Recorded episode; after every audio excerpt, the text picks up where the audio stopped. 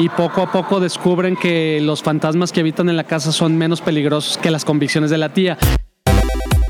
Yo soy Robotania, yo soy Tania Ochoa y este es el podcast de Robotania, recomendaciones para disfrutar. Te recuerdo que este podcast lo escuchas desde la ciudad de Guadalajara a través de robotania.com, pero también puedes escucharlo a través de iTunes. Suscríbete para que lo recibas completamente gratis en tu tableta, teléfono o computadora. Cada semana traigo para ti las mejores recomendaciones para que disfrutes de los libros, la cultura y el entretenimiento y también comparto contigo charlas en las que platico con alguna persona que esté involucrada en un evento que va a suceder en Guadalajara. También platico con personas de otras ciudades, pero principalmente con celebridades o personas que se dediquen a los libros, la cultura y el entretenimiento desde Guadalajara. También tengo un canal en YouTube en el que comparto contenido contigo en video, estoy como Robotania y podemos platicar en redes sociales, estoy en Twitter, Facebook e Instagram como Robotania y te recomiendo que estés pendiente de mis redes sociales porque por ahí organizo dinámicas para que te ganes boletos y me acompañes a los eventos que te recomiendo en este podcast. Gracias por acompañarme en esta aventura de libros, cultura y entretenimiento, gracias por ser parte de este trabajo que disfruto muchísimo. Gracias por acompañarme y seguirme en redes sociales y compartir también conmigo algunos otros eventos y recomendaciones para disfrutar la ciudad. Y también te recuerdo que comparto contigo las charlas con Robotania en las que me siento con alguna persona interesante para que también tú la conozcas, platico con ella y lo subo en podcast y en video. Así que si te gustaría que platicara con alguien, etiquétame en Twitter y etiqueta también a la persona para poder buscarla, sentarnos y platicar y compartir contigo esa charla. Tú nada más recomiéndame, dime con quién te gustaría que platicara, yo me encargo de hacer la magia para grabar, sentarnos, platicar y compartir contigo esa plática. Y también me encantaría que te manifestaras y me dijeras por ahí en Twitter, hey, Robotania, ya escucho, hashtag el podcast de Robotania y que me dijeras desde qué parte de México me escuchas. Y otra cosa importante, los miércoles tengo un programa en vivo en Facebook, así que ahí nos vemos para platicar todos los miércoles por la noche. Y los programas pasados están grabados ahí en mi Facebook de Robotania para que si te los perdiste los puedas disfrutar en el momento que tú quieras. Tienen un montón de recomendaciones, platico en directo con ustedes, les contesto sus preguntas y les platico sobre los eventos que he visitado en la semana y lo que me he encontrado para que también ustedes vayan y lo disfruten. Hoy celebramos en Guadalajara el Día de Muertos, un día que me parece que es un día especial, es una tradición muy mexicana y que el año pasado se popularizó muchísimo más por la película Coco de Disney, una película que básicamente nos recordaba a las personas que ya no están con nosotros y nos invitaba a hacer un altar de muertos para evitar que esas personas se vayan a la tierra del olvido. Créanme que durante muchos años escuchaba la frase de las personas no se mueren mientras las sigas recordando porque ellas van a seguir contigo. Ahora que ya soy adulta me doy cuenta que esa frase tiene muchísimo de verdad es cierto, todas las personas que ya no están conmigo porque están pues en otro lado, las sigo recordando, hago muchas cosas de las que hacía con ellas y sobre todo platico de ellas con otras personas para que las conozcan a través de mí. Así que ese es un bonito homenaje que le podemos hacer a las personas que ya no están con nosotros, con las cuales vivimos cosas muy interesantes y bonitas y con las cuales tuvimos una vida preciosa. Yo te recomendaría eso, en lugar de que estemos tristes porque ya no están algunas personas con nosotros, mejor hay que acordarnos de los momentos bonitos que vivimos con ellas, hay que seguir platicando de ellas para que otras personas las conozcan a través de nosotros y hay que procurar llevarnos bien con las personas que todavía nos acompañan en esta vida y como siempre te digo al final de este podcast, la vida es corta, así que hay que disfrutarla. Alfred Hitchcock es un director que se caracteriza porque sus películas son siempre de suspenso y son thrillers psicológicos. Alfred Hitchcock es muy conocido por su película Psicosis, pero tiene muchísimas películas y la mayoría son súper buenas. Mi película favorita de Alfred Hitchcock se llama Rebeca y está basada en el libro del mismo nombre de la escritora Daphne du Maurier. El 12 de octubre subí un video con mi opinión sobre este libro porque esa fecha es muy importante en la historia de este libro. No fue una elección, fue mera coincidencia porque en el reto de octubre hicieron una selección al azar y me tocó el 12 de octubre. Yo me puse súper contenta porque el 12 de octubre es una fecha definitiva para Rebeca en el libro. Entonces ve a mi canal de YouTube, estoy como Robotania, para que veas mi video y conozcas más de Alfred Hitchcock, pero también para que conozcas sobre este libro que se llama Rebeca, porque en este video te platico de él para contagiarte las ganas por leer esta novela gótica, pero no te hago revelaciones. Y principalmente te comencé a platicar de Alfred Hitchcock porque en Cinépolis está el ciclo de Alfred Hitchcock y ayer a carraquear, Jorge Báez me invitó a una función especial de psicosis en la cual vimos la película proyectada en el cine. No me tocó ver ninguna de las películas de Alfred Hitchcock en el cine cuando salieron, pues yo todavía no existía y creo que tampoco tú. Así que es una muy buena oportunidad para ver algunas de las películas de Alfred Hitchcock en Cinépolis. No proyectarán Rebeca, pero sí van a proyectar muchísimas otras más. Por ahí te puse el cartel en mi Instagram en las historias para que puedas consultar las fechas específicas en que se van a proyectar cada una de las películas. Psicosis se proyectará del 1 al 4 de noviembre. Es la película clásica de Alfred Hitchcock que tienes que ver. Es un thriller psicológico impresionante y súper chido. Los pájaros se proyectará del 8 al 11 de noviembre. Extraños en un tren e Intriga Internacional se proyectará del 15 al 18 de noviembre. La ventana indiscreta y cómo atrapar a un ladrón, que son dos películas distintas, se proyectarán del 22 al 25 de noviembre. Te recomiendo que consultes la cartelera de Cinépolis para que revises en qué cine se va a proyectar esa película que tú quieres ir a ver. Básicamente te recomiendo que vayas a ver la que puedas. Todas son películas con garantía Robotania, con garantía Cinépolis y porque son clásicos de Alfred Hitchcock. Además es una excelente oportunidad para ver las películas de Alfred Hitchcock en el cine en una definición impecable, porque debo de confesarte que las tengo aquí en mi colección de películas, pero no es lo mismo verlas en DVD o en Blu-ray en mi pantalla que verlas en el cine con el sonido de Cinépolis. Así que chécale, platícame cuál fuiste a ver y pues ve, ve, reserva tus boletos, cómpralos y disfruta de las películas de Alfred Hitchcock el ciclo de Hitchcock en Cinépolis.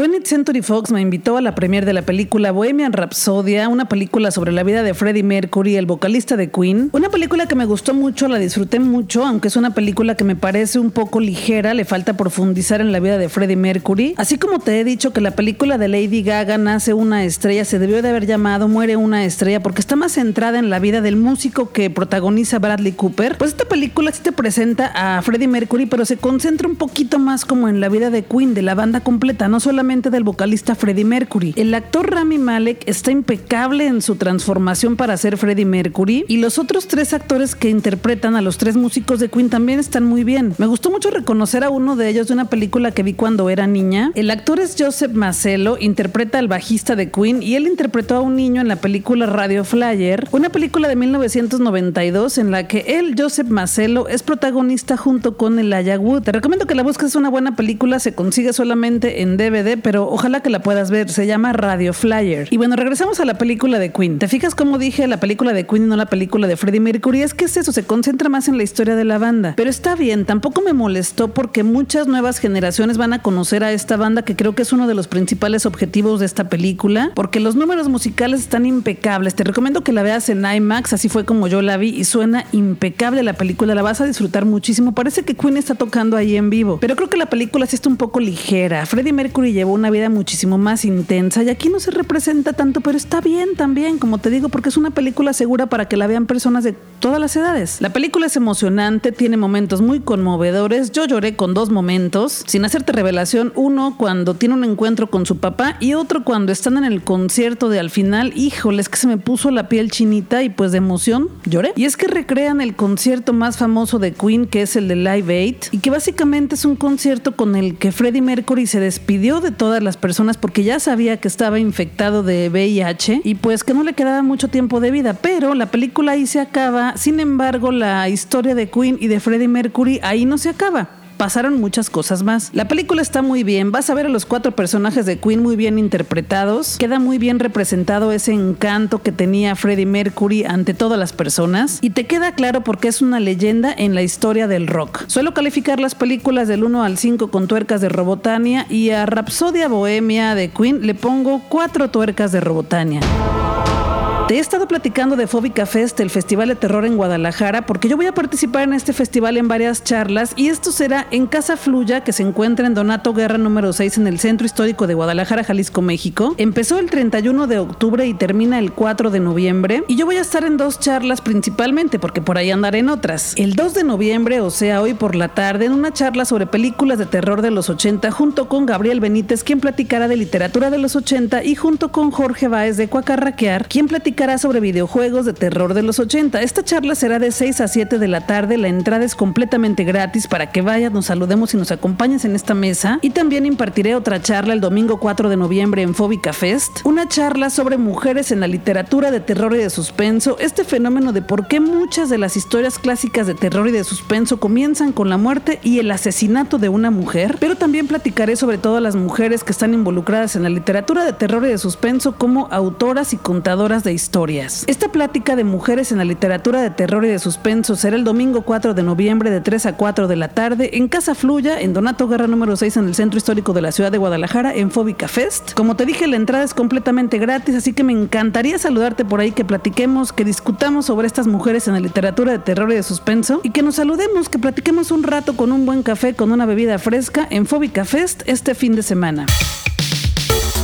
Por fin llegó el día, el conjunto de artes escénicas me invitó al estreno de Amor Pop, el musical, una obra de teatro musical que te he estado recomendando muchísimo en los últimos días. Y platiqué con Armando Morales, el productor de esta obra musical, quien también inventó la historia. Puedes escuchar esa charla en el episodio 88 en robotania.com. Y también en ese episodio platiqué con Blanca Montoya, con Mafer Santes y con Luisa Cortés, tres actrices y cantantes que son parte del elenco de Amor Pop. Ve a robotania.com y escucha el episodio número 88 para que escuches nuestra charla. También está disponible en iTunes. Y bueno, esta obra de teatro musical se estrenó hace 10 años en el Auditorio Telmex y después se presentó hace 9 años en el Teatro Diana. Y después de 10 años regresa a la sala 3 del conjunto de artes escénicas Amor Pop el Musical en una presentación en 360 grados. Esto quiere decir que la obra se presenta al centro y en los cuatro lados del escenario cuadrado hay asientos. Así que de cualquier lugar puedes apreciar muy bien la obra me consta porque ya estuve ahí, anduve caminando entre los asientos para ver cómo se veía de todos lados. Y bueno, ¿de qué trata Amor Pop el musical? Ahora que ya la vi, no te voy a hacer revelaciones, pero Rocco, quien es un personaje muy carismático y muy simpático en esta obra de teatro musical, nos va contando la historia de amor de su mejor amigo, que se llama Santiago. En esta obra de teatro verás a 14 personajes en escena y durante un poco más de dos horas nos van cantando y contando la historia de amor de Santiago. Esta historia de amor es contada con con canciones que todos conocemos, canciones famosas de pop y también de rock, y también incluye canciones que son originales del musical. La obra de teatro es muy dinámica, tiene mucha comedia, hay mucho romance, es una obra de teatro musical amena y vas a ver como te decía a 14 personas en escena, ellos son Andrea Alducín, Blanca Montoya, Daniel Castillo, Diego Medrano, Eder Murillo, Eddie Rubalcaba, Fabián Gómez, Gustavo Cervantes, Luisa Cortés, Mafer Santes, Mariana Barceina,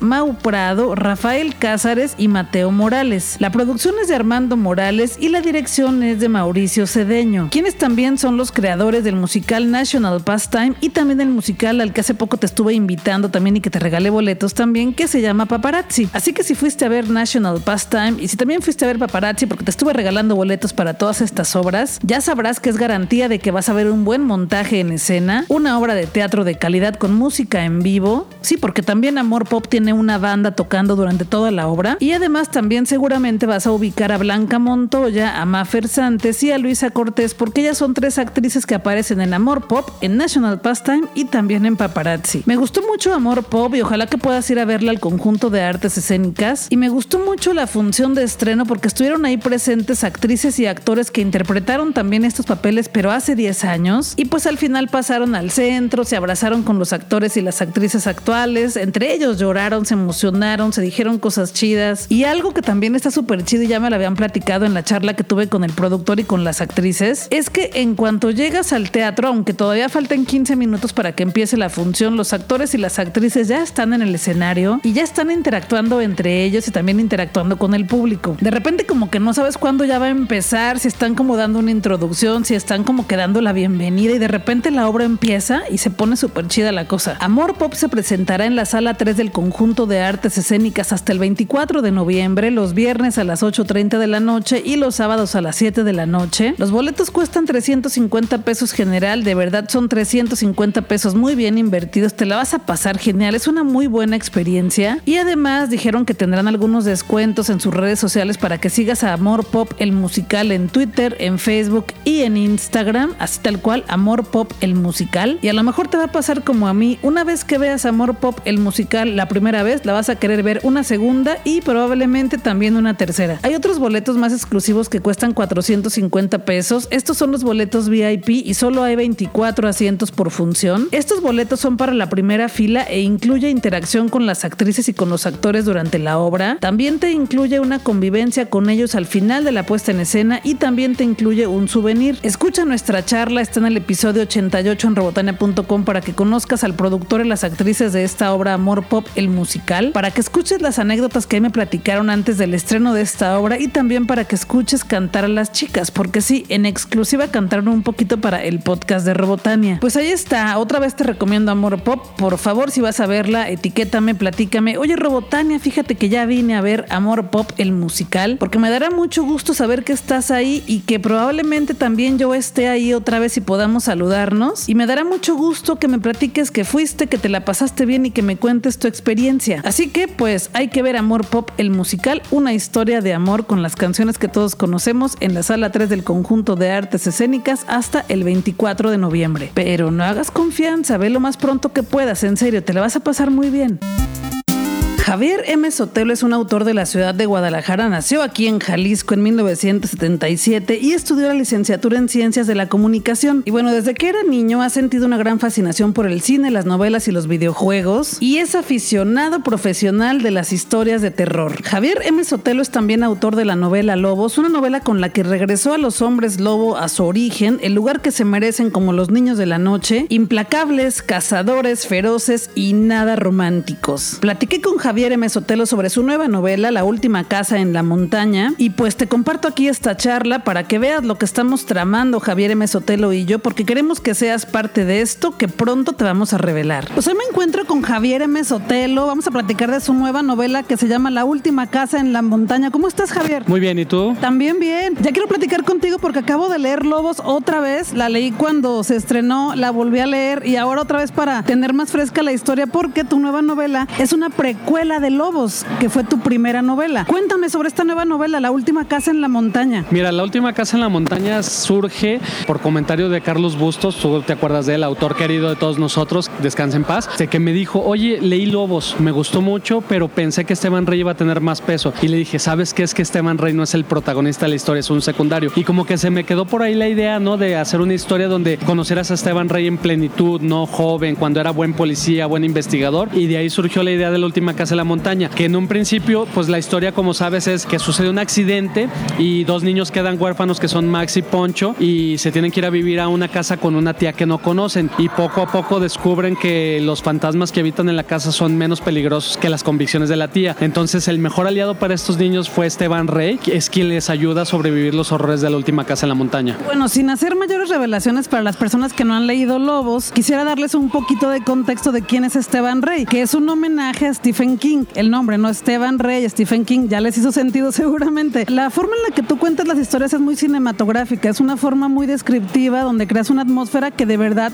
da miedo. O sea, si van a leer aquí algo de miedo, digo, esta todavía no la termino, pero Lobos sí ya la leí varias veces. Me gustaría que les dijeras un poquito cómo sucede esta historia, que es entre algunos jóvenes. Esteban Rey, sí, no tiene mucho peso en esa historia en la primera, pero creo que eso es un personaje importante para que entiendan de dónde viene esto y por qué es una precuela. Porque en el primer libro en Lobos hay un momento en el que menciona esta casa? Bueno, Lobos, como tú lo mencionas, este, es una historia muy visual, con mucho ambiente y de terror puro, ¿no? O sea, lo que vas a encontrar ahí son varias cosas. La primera, de lobos como cazadores salvajes, criaturas despiadadas que se van a tragar a quien tengan enfrente. Y dos, al tener una historia de terror en la cual manejas varios o, muchos protagonistas, sí traté de hacer que te encariñaras con todos a su manera, no de una manera en conjunto, sino que conocieras un poco de cada uno de ellos, cómo se relacionan entre sí, para que en el momento que aparecieran los lobos y empezaran a morir, porque mueren muchos, realmente te afectara, ¿no? Y realmente te doliera. Y sobre todo, lo más importante, que no esperaras quién muere. Si tú conoces de todos, para ti todos pueden ser importantes o puede ser el personaje principal. Entonces hay como un juego del gato y el ratón y de tratar de adivinar quién se va y quién queda vivo, que creo que lo hace muy atractiva. Y como bien lo mencionas, Esteban Rey, aunque no es personaje principal, creo que tiene un ancla emocional, ¿no? Y tiene un peso muy emotivo por lo que sucede, de lo que cuenta, que se desarrolla más en la última casa en la montaña. Y a final de cuentas es, los libros se pueden de manera independiente, pero si leíste uno y lees el otro, vas a tener como que pequeños avisos por aquí o ideas que se plantearon en el otro libro que aquí se desarrollan más, o viceversa, te va a ayudar a entender otras cosas. Sí, porque en el primer libro en Lobos, bien lo dijiste, empieza el libro platicándonos, casi cada capítulo es como de cada personaje, ¿no? Y vas conociendo a, a cada uno de los muchachos jóvenes que van, porque bueno, empieza con que estos chicos están organizando para ir a un viaje, ¿no? Un viaje en el que va a ocurrir algo muy especial entre una pareja entre ellos y este viaje pues está lleno de sorpresas para ellos, sorpresas aterradoras para muchos y como bien dijiste, algunos mueren, algunos no, eso es sorpresa para que lo lean, pero el final también, o sea, el final de Lobos, esta, la última casa en la montaña es una precuela de Lobos, pero el final de Lobos nos deja con, con las ganas de, pues, ¿cuándo viene Lobos 2 o cómo se va a llamar la que sigue? ¿Cuándo? ¿Habrá una continuación de Lobos? Cuéntame algo de eso. Claro, mira, Lobos va a tener su, su debida secuela tal cual, o sea, por llamarla Lobos 2 ahorita no sabemos cómo va a quedar el título final, pero sí, es, es la historia en la que ya estoy trabajando ahorita y va a ser mi siguiente libro, pero te digo, de repente la última casa en la montaña se metió como, como la humedad, ¿no? Y de repente salió y no me la esperaba y fluyó muy rápido y se escribió muy rápido, entonces por eso salió antes. Pero sí es cierto lo que tú dices, Lobos se supone que termina su historia, ¿no? Es, es una noche en realidad lo que sucede el tiempo real, pero por ahí avientan este, un epílogo que si te gusta el universo te deja un poquito enganchado a saber qué viene y precisamente es lo que te va a contar Lobos 2, ¿no? Y a final de cuentas lo que va a hacer Lobos 2 es va a cerrar la última casa en la montaña y Lobos 1, todo en, no es una especie de trilogía, porque la última casa en la montaña puede ser totalmente independiente, pero sí se va a cerrar todas las historias de estos personajes. Sí, pero sí se puede tomar como una saga, bueno, no sé si saga, como un mundo de Javier M. Sotelo en donde cuentas las, las historias de diferentes personajes, pero de un mismo mundo que es el mundo en el que tú escribes, ¿no? Así es, no, eso está claro, ¿no? Y sí, sí, sí se entendió y sí está completamente coherente. La idea es que estos personajes a lo mejor puedan salir o aparecer en alguna otra historia. Ya te tocará leerlo, de repente hay un personaje que sale en Lobos antes de, que ellos lleguen a acampar y que les advierte que tengan cuidado con los niños de la noche, que hace su aparición en la última casa en la montaña. No te cuento bien porque vas a llegar a eso, pero de repente van a estar saliendo y entrando personajes y como tú bien lo mencionas, dentro del universo literario que he escrito, todos viven y cohabitan ahí mismo, ¿no? No va a haber nada separado y no va a haber nada independiente. A lo mejor se nombrarán, a lo mejor no, pero todos andan por ahí en cierto determinado momento. Y bueno, ustedes saben que siempre que platico con el escritor o la escritora de algún libro, pues leo el libro para poder platicar con la persona. Pero ahora me he detenido intencionalmente porque estamos organizando Javier M. Sotelo y yo una dinámica para que también ustedes sean parte de la lectura de la última casa en la montaña. Pero todavía no les podemos contar todo porque es sorpresa, pero tienen que estar pendientes de mis redes sociales, de las redes sociales de Javier M. Sotelo, para que vean lo que vamos a organizar para ustedes, porque les adelanto, vamos a leer juntos este libro. Entonces, es por eso que no lo he leído, ¿va? Por eso me he estado deteniendo, aguantando literalmente para hacerlo junto con todas y todos ustedes que me escuchan. Y platíquenme cómo ha sido para ti este proceso de escribir historias, presentarlas, cómo fue que lograste estar en una editorial tan importante como me gusta leer México Penguin Random House, para que esta gente que, que te sigue, que te escucha, que te lee, que te ve y que también escribe, pues sepa cómo le tendría que hacer. Mira, primero para contestar la primera pregunta, ¿cómo fue la experiencia? Es bien emocionante, es bien padre y es muy gratificante.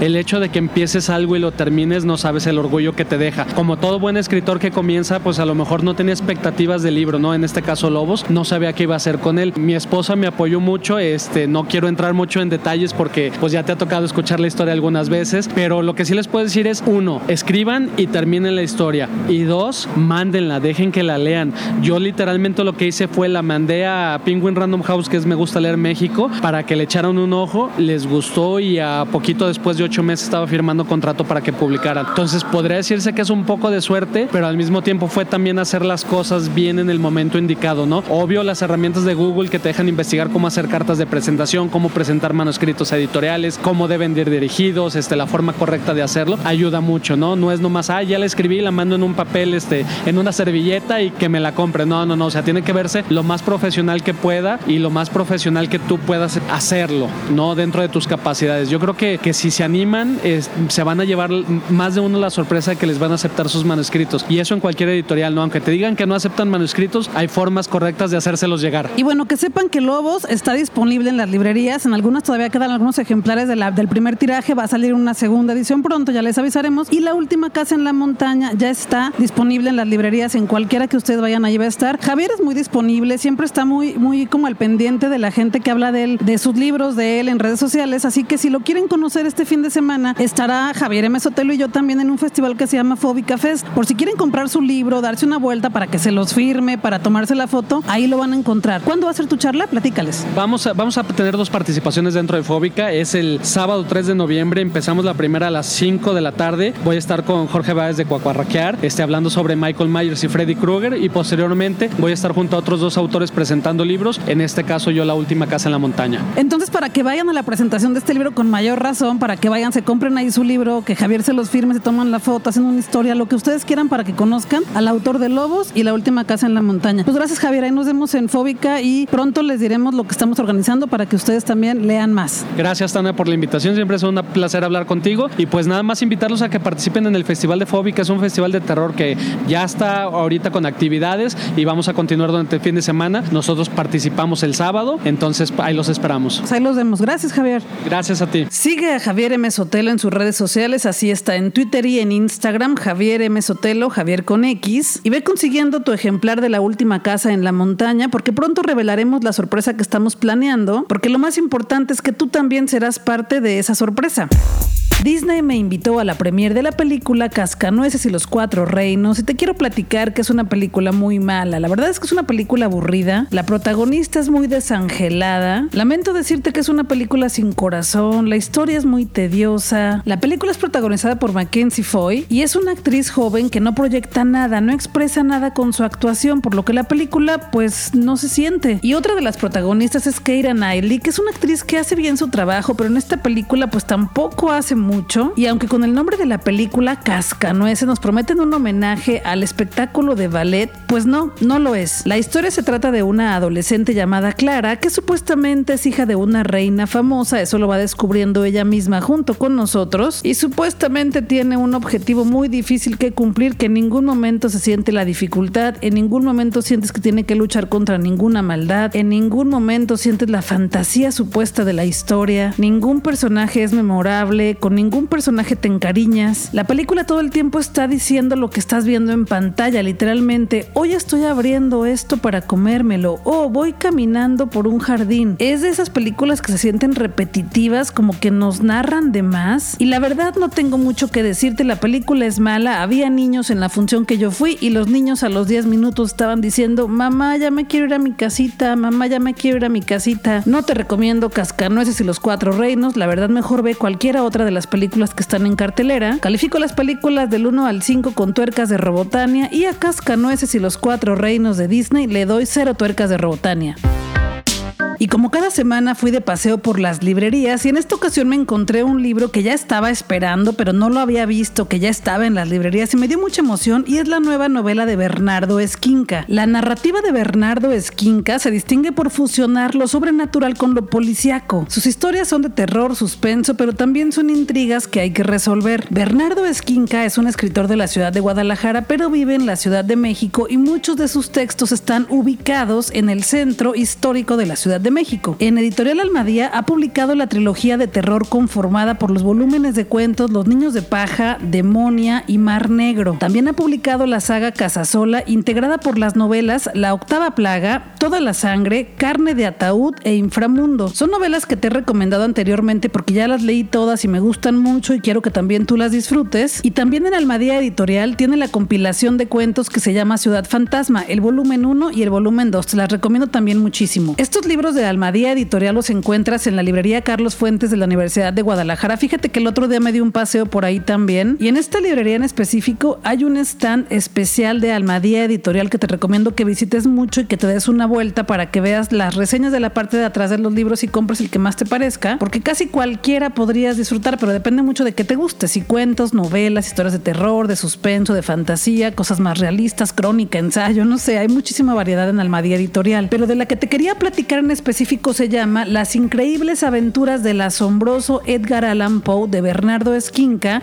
con ilustraciones de Mario Reviere de Almadía Editorial. Las increíbles aventuras del asombroso Edgar Allan Poe recibió el Premio Nacional de Novela Negra en 2017. Y bueno, si es que no te suena el nombre de Edgar Allan Poe, tache para ti, tienes que leer a Edgar Allan Poe. De hecho, sus cuentos es muy fácil conseguirlos porque ya también están libres de derecho y se pueden conseguir en ediciones muy baratas o ediciones muy de lujo. Búscate los cuentos de Edgar Allan Poe, te recomiendo una colección que es traducida por Julio Cortázar. Edgar Allan Poe es el padre del cuento moderno. Hay un cuento de Julio Cortázar que es un homenaje a los cuentos de Edgar Allan Poe. Se llama La Puerta Condenada. En cuanto lo leas te vas a dar cuenta de que es un homenaje completito a Edgar Allan Poe porque Julio Cortázar no escribía como tal suspenso, pero en específico ese cuento, La Puerta Condenada, es un cuento de terror, de cosas extrañas y de suspenso que es un completo homenaje a Edgar Allan Poe. Y como te decía, Edgar Allan Poe es el padre del relato policiaco y del cuento de terror norteamericano. Y en esta novela Bernardo Esquinca también hace un homenaje a él. Este libro es un libro de ficción basado en hechos y personajes históricos, algunas situaciones que en realidad sí ocurrieron fueron movidas de su fecha original o reelaboradas con el propósito de acomodarlas en la trama. Por lo tanto, nos toca como lectoras y lectores disfrutar este trabajo de imaginación en el que no todo es real, pero sí hay muchos hechos que sí sucedieron en la vida de Edgar Allan Poe. Y yo creo que es mejor que leas al menos un par de cuentos o unos tres cuentos de Edgar Allan Poe, búscate los que más te llamen la atención o los primeros que encuentres en impreso o en digital y enseguidita son cuentos cortos, enseguidita te consigues este de las increíbles aventuras del asombroso Edgar Allan Poe de Bernardo Esquinca con ilustraciones de Mario Reviere de editorial Almadía. Y por supuesto en cuanto lo termine de leer compartiré contigo mi opinión, pero de entrada con el autor Bernardo Esquinca pues es garantía de que tendremos una buena historia. Y también en esta sección del podcast te quería platicar que editorial Otras Inquisiciones me manda mensualmente la revista Algarabía para que la lea, la disfrute, la pase bien y la comparta contigo. Y justo ayer, justo en tiempo para poder platicar de ella en este podcast, me llegó el nuevo ejemplar de Algarabía dedicado a los tatuajes. Si todavía no conoces Algarabía Editorial, tache para ti porque es una revista muy divertida, es una revista muy amena en la cual tocan un tema, lo desmenuzan, lo mastican, lo digieren muy sabroso para que nosotros la pasemos bien con ella. En ocasiones son temas complejos, en ocasiones son temas más ligeros, en ocasiones son temas que tienen que ver con alguna celebración del mes. Y en esta ocasión el tema de la revista Algarabía son los tatuajes. Y viene dividida en varias secciones deliciosas como el objeto de mi afecto que está dedicado a la máquina tatuadora, viene un resumen muy nutritivo de los nativos de América, una crónica de exterminio. Y esta revista también incluye todo un especial que se llama Dossier Exploradores. Y en esta parte vas a encontrar artículos muy dedicados y especializados sobre civilizaciones exploradoras que han estado en los lugares más recónditos del mundo. También vas a encontrar un artículo precioso que se llama Para saber México según Anthony Bourdain. Ya sabes que este personaje se dedicaba a comer en las calles de todo el mundo para conocer las ciudades y una cronología de la ruta que trazó el mundo moderno. También tiene un artículo que creo que es mi favorito de este ejemplar que se llama Memorias de Marguerite o Cómo la Yourcenar reinventó el pasado y es la primera parte de dos partes escrita por María del Pilar Montes de Oca, quien es la editora de Algarabía y es un texto sobre Marguerite Yourcenar, que es una escritora que me fascina y que su libro más conocido se llama Memorias de Adriano, es por eso que se llama así este texto, Memorias de Marguerite, y es un texto muy ameno para conocer la vida de Marguerite Yourcenar, quien se convirtió en la primera mujer que fue aceptada dentro de la Academia Francesa de la Lengua. Y en este artículo también conocerás anécdotas muy buenas sobre la vida de Marguerite Yourcenar, por ejemplo, que en 1986, cuando Yourcenar se enteró que Jorge Luis Borges estaba muy enfermo, fue a visitarlo a Ginebra seis días antes de la muerte del escritor argentino y ella le preguntó, Borges, ¿cuándo saldrás del laberinto? A lo que él respondió, cuando hayan salido todos. Y bueno, para darte un poquito de contexto a esta anécdota es porque casi todos los cuentos de Jorge Luis Borges giran alrededor de un laberinto, todos son cuentos muy circulares. Te recomiendo muchísimo que leas esta historia breve de Marguerite Yourcenar, pero también que busques otro de sus libros que es de los más conocidos que se llama Memorias de Adriano, pero sobre todo uno que a mí me encanta que se llama Alexis o el Tratado del Inútil Combate, que es una novela corta que era inconseguible hace algunos años, pero ahorita ya hay montones de ediciones, se consigue muy fácilmente, y es una declaración fuerte que le hace un esposo a su esposa en una especie de monólogo. Te recomiendo muchísimo que lo leas, es hermoso. Y bueno, ya no quiero hacerte más revelaciones y spoilers de lo que vas a encontrar en la nueva revista Algarabía que está dedicada a los tatuajes, pero como ya te diste cuenta, el contenido está súper variado, súper ameno, súper digerible, súper entretenido, así que ve por tu ejemplar porque ya lo encuentras en cualquier librería o también en los puestos de revista. Y además este ejemplar trae un bonus, trae un regalito que se llama Manual para odiar a la gripa y saber cómo combatirla. Es un librito pequeño con textos cortos sobre la gripa, cómo controlarla, cómo sobrellevarla, algunas frases célebres de la gripa y algo que me gustó mucho que te lo voy a leer y es el manual de Carreño para ser un enfermo educado. Y son cinco recomendaciones. No te tragues los mocos, no escupas las flemas en la calle, no tosas y salpiques a quienes te rodean, no te suenes y dejes el pañuelo en la mesa y no hables mucho si estás gangoso, mejor suénate en el baño. Ahí está, Algarabía Editorial, el nuevo ejemplar dedicado a los tatuajes con un especial que se llama Manual para odiar a la gripa y saber cómo combatirla, ya disponible para que sea tuya y la disfrutes en tu casa con una bebida calientita, con una bebida fresca, en el sillón, a gusto y a disfrutar.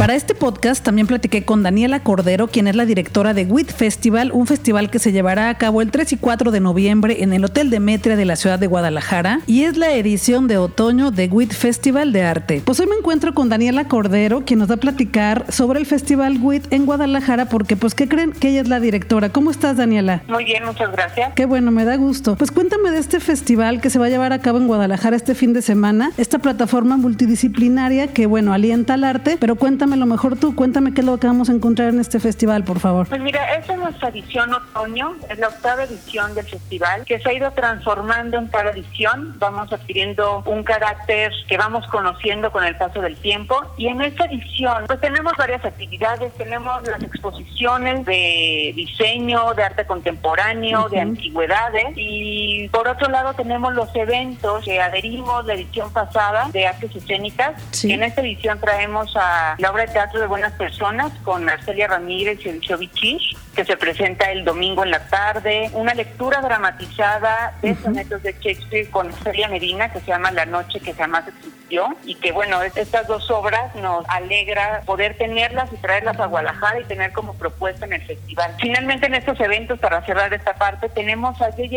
Johansson con un concierto el sábado en la noche Ajá. que es un cantante sueco, que bueno, pues yo recomiendo ampliamente Sí. asistir a estos tres eventos porque son eventos que no suelen estar en la ciudad. Sí, claro. Todos los demás eventos son de entrada gratuita, ¿verdad? Así es, estos son los únicos que tienen costo y se pueden comprar en la librería del hotel o en boletia.com. Y también habrá dos conferencias, una con Mónica Espinel y otra con Gabriela Echegaray. Cuéntame qué van a escuchar por ahí las personas que vayan. Por un lado tenemos las charlas con ella que personalmente es de las partes que más me gustan del festival porque generamos contenido y generamos pensamiento y creo que con esto cerramos lo que puede ser un festival como propuesta para la ciudad. Ellas, Mónica, tanto Gabriela, son parte del jurado de un metro cuadrado, que es el con el premio Don Julio, que nos gusta mezclar en el jurado personajes que no solamente están incluidos en como artistas visuales, sino personajes sensibles al arte. Y ellas dos son invitadas a ser jurado también, igual que JJ. Sí, las conferencias pues son de entrada libre para todas las personas, así que pueden darse una vuelta el 3 de noviembre y el 4 de noviembre por la mañana, ¿verdad? A las 11. Así es. Sí, y bueno, también que me platicaras un poco cómo fue que surgió este festival en la ciudad, porque ya es la octava edición, pero cómo fue que iniciaron y que a quién se le ocurrió toda esta idea de generar tanto arte en un solo fin de semana. Pues mira, la verdad es que como Demetria tenemos una inquietud por el arte y hemos hecho diferentes eventos a lo largo de la historia de Demetria y finalmente los fuimos adhiriendo a WIT. El WIT significa ingenio y creemos que todas estas artes o disciplinas pueden tener esta misma base y ese es este hilo conductor. Entonces iniciamos como feria de diseño y nos hemos ido transformando a este gran festival donde festejamos el arte en sus diferentes expresiones y nos gusta unirlo porque se hace un fin de semana o la intención es que sea un fin de semana que puedas disfrutar el, el arte, sea desde un concierto a exposiciones, ir al mercado donde tenemos más de 100 propuestas, comer ahí, después pasarte a una presentación del libro, después a la conferencia, como, como que puedas disfrutar intensamente un fin de semana de arte. Sí, que además también visitar el Hotel Demetria pues es una experiencia ya de por sí. Me ha tocado ir a ediciones pasadas y te la pasas bien con el simple hecho de estar disfrutando del espacio. Entonces, pues invitar a las personas a que vayan a vivir esta experiencia este fin de semana, ¿no? Sí, sí, eh, pues muy bonitas palabras, muchas gracias, así, así lo vemos. Pues muchas gracias, Daniela. Entonces, ahí nos vemos el fin de semana para disfrutar del Festival WIT y pues ahí estaremos. Ojalá que todos los que nos escuchen también nos estén acompañando por allá. Sí, esperemos nos puedan acompañar. Queremos que hacemos un fin de semana para disfrutar y que nos hacemos propuestas. Entonces, espero verlos por ahí. Sí, pues muchas gracias. Gracias. Pues ya escuchaste a Daniela Cordero, nos vemos este fin de semana en el WIT Festival de Arte 3 y 4 de noviembre. Mónica Espinel es crítica y curadora independiente de arte, radica en Nueva York y dará una conferencia el sábado 3 de noviembre a las 11 de la mañana y la entrada es libre. Gabriela Echegaray es una arquitecta que también ofrecerá una conferencia el domingo 4 de noviembre a las 11 de la mañana y también la entrada es libre. WIT Festival será el 3 y 4 de noviembre en el Hotel Demetria que se encuentra en Avenida La Paz 2219 en Colonia Lafayette. Puedes ir a comprar artículos que se estarán exhibiendo ahí en los pasillos del Hotel Demetria, pero también habrá una obra de teatro, de la cual ya nos platicó Daniela Cordero. La obra de teatro es protagonizada por Arcelia Ramírez y por Odiseo Bichir. La obra de teatro Buenas Personas será el domingo 4 de noviembre en el Teatro del Hotel Demetria a las 6 de la tarde y el boleto cuesta 600 pesos por persona. El concierto de J.J. Johansson será el sábado 3 de noviembre a las 9 de la noche y los boletos cuestan 500 pesos. Puedes adquirir tus boletos en boletia.com y también directamente en el Hotel Demetria. Te recomiendo que pases a las redes sociales de Hotel Demetria para que puedas consultar todo lo que va a suceder en este festival con detalle, para que te des una vuelta, nos saludemos por ahí y disfrutemos de este fin de semana en WIT Festival en Hotel Demetria.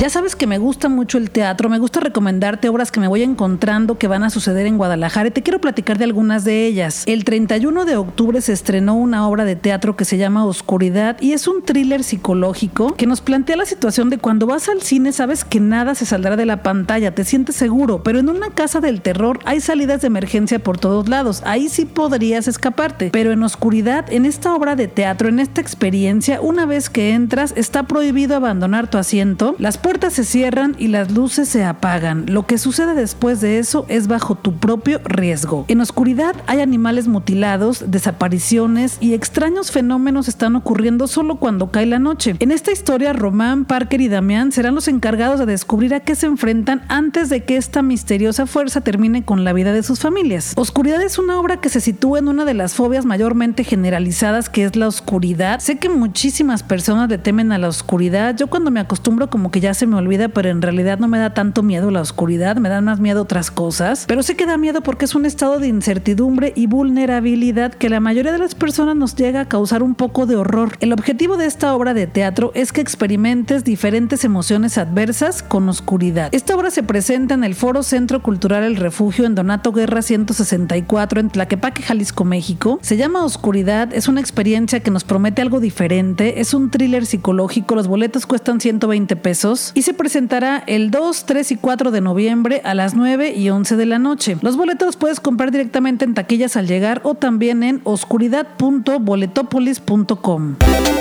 También sabes que me encanta el teatro musical y hay otra obra de teatro que se estrena este fin de semana en Guadalajara y se llama Bule Bule, el show Guadalajara, una obra de teatro musical. Platiqué con Coche Celis, Fer Medina, Max García y Daniel Briviesca. Ellas son las productoras y ellos son actores en Bule Bule Guadalajara, el musical. Y pues seguramente ya escuchaste esa charla en el podcast número 87, pero si no lo has hecho, no hay ningún problema, tache para ti, pero puedes ir a robotania.com o directamente en iTunes y escuchar el podcast número 87 para que escuches la charla con Coche Celis, Fer Medina, Max García y Daniel Vibriesca, aunque te voy a contar un poquito también aquí, pero ahí lo escucharás de su propia voz y los conocerás y las conocerás un poco más. Esta obra de teatro se basa en canciones de los 50 y de los 60 y en escena vemos a dos equipos, uno de mujeres y uno de hombres. Lo que estamos presenciando es un programa de televisión en vivo en que están participando por ser los mejores, por ganar. En ese concurso pues van cantando y van bailando para que disfrutemos. Y lo más chido y especial de esta obra es que es interactiva. Al final el público decide quién gana. Así que lo maravilloso de esto es que podrás ir dos o tres veces y probablemente te toquen finales completamente distintos. Bule Bule, el show Guadalajara se estrena el sábado 3 de noviembre en el Teatro Vivian Blumenthal, que está ubicado en Tomás Begome 125 entre Justo Sierra y Avenida México. El estreno es el sábado 3 de noviembre a las 7.30 de la noche, pero también habrá función el domingo 4 de noviembre a las 6 de la tarde. Yo te recomiendo que vayas al estreno porque siempre hay sorpresas en los estrenos de las obras de teatro, pero si por alguna razón no alcanzas, tendrás más oportunidades porque se presentará desde el 3 de noviembre hasta el 18 de noviembre, los sábados 7.30 de la noche y los domingos a las 6 de la tarde en el Teatro Vivian Blumenthal. Tienes que estar pendiente de mis redes sociales, estoy como Robotania en Twitter, Facebook e Instagram, porque por cortesía de Cultura UDG y de Cultura Rewards tengo boletos para ti, pero eso no implica que no vayas comprando los tuyos, así que pendientes para participar, pero ¿por qué no? También pueden ir comprando sus boletos de ella. Ahí estaré en el estreno de Bule Bule, el show Guadalajara, así que anímate, nos vemos el 3 de noviembre en el Teatro Vivian Blumenthal, porque hay que saludarnos y disfrutar del teatro musical en Guadalajara.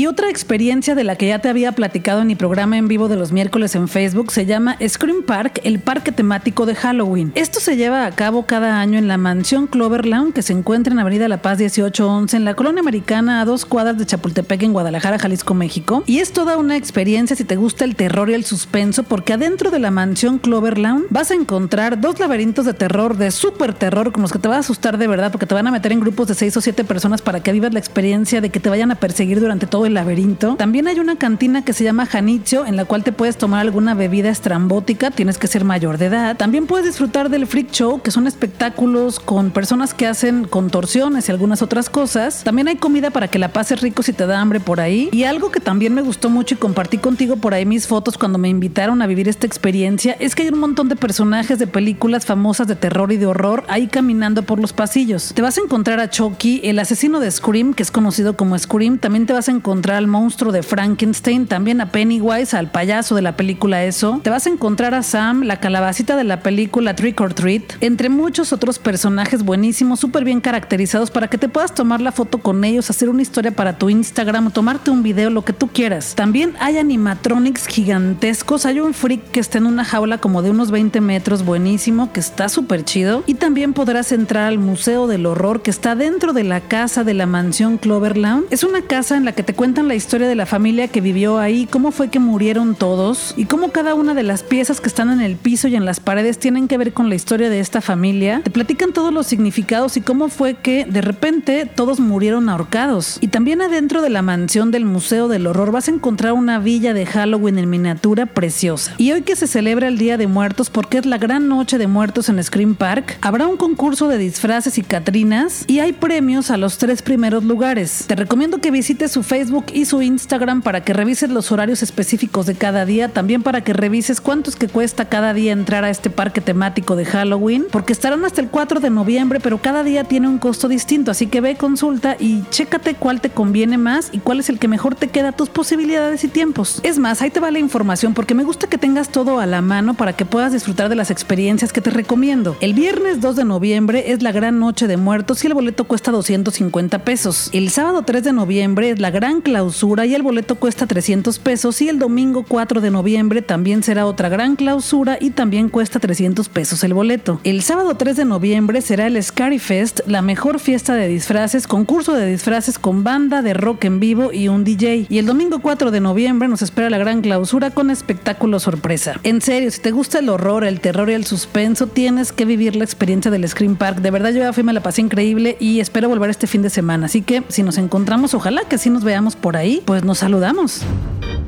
Y también te quiero platicar de otra obra de teatro que se llevará a cabo también en Guadalajara. Se llama Espíritus Errantes. Y esta obra de teatro de la compañía Maniárticos Teatro rescata leyendas mexicanas en uno de los recintos más antiguos de la ciudad de Guadalajara, ubicado en el centro de la ciudad. Este espacio es el Palacio de las Vacas. Hace unos días me di una vuelta por ahí porque me invitaron a un recorrido en la presentación de una revista y te compartí algunas fotografías e historias en mi Instagram. Las fotografías todavía las puedes encontrar ahí para que te des una idea de lo precioso que es el Palacio de las Vacas. Es una casa de estilo morisco construida entre 1850 y 1910 por Segundo Díaz, primo hermano del presidente Porfirio Díaz. La casa está muy bien conservada y tiene murales y muebles de aquella época. Y lo mejor es que cuando vayas a ver esta obra de teatro que se llama Espíritus Errantes, la visita también te incluye un paseo por el Palacio de las Vacas y también una bebida de cortesía. Espíritus Errantes es dirigida por Maritza Rivas del colectivo Maniárticos Teatro y se presentará el 2 y 3, el 9 y 11 y 16 y 17 de noviembre a las 7.45 de la noche en el Palacio de las Vacas que se encuentra en calle San Felipe 630 en el centro de la ciudad de Guadalajara, Jalisco, México. El boleto por la experiencia de la obra de teatro, el recorrido por el Palacio de las Vacas y una bebida cuesta 200 pesos y te recomiendo que sigas a la compañía de teatro Maniárticos Teatro para que te enteres de lo que nos van a presentar próximamente, así los encuentras en Facebook como Maniárticos Teatro y en Twitter los encuentras como Maniárticos.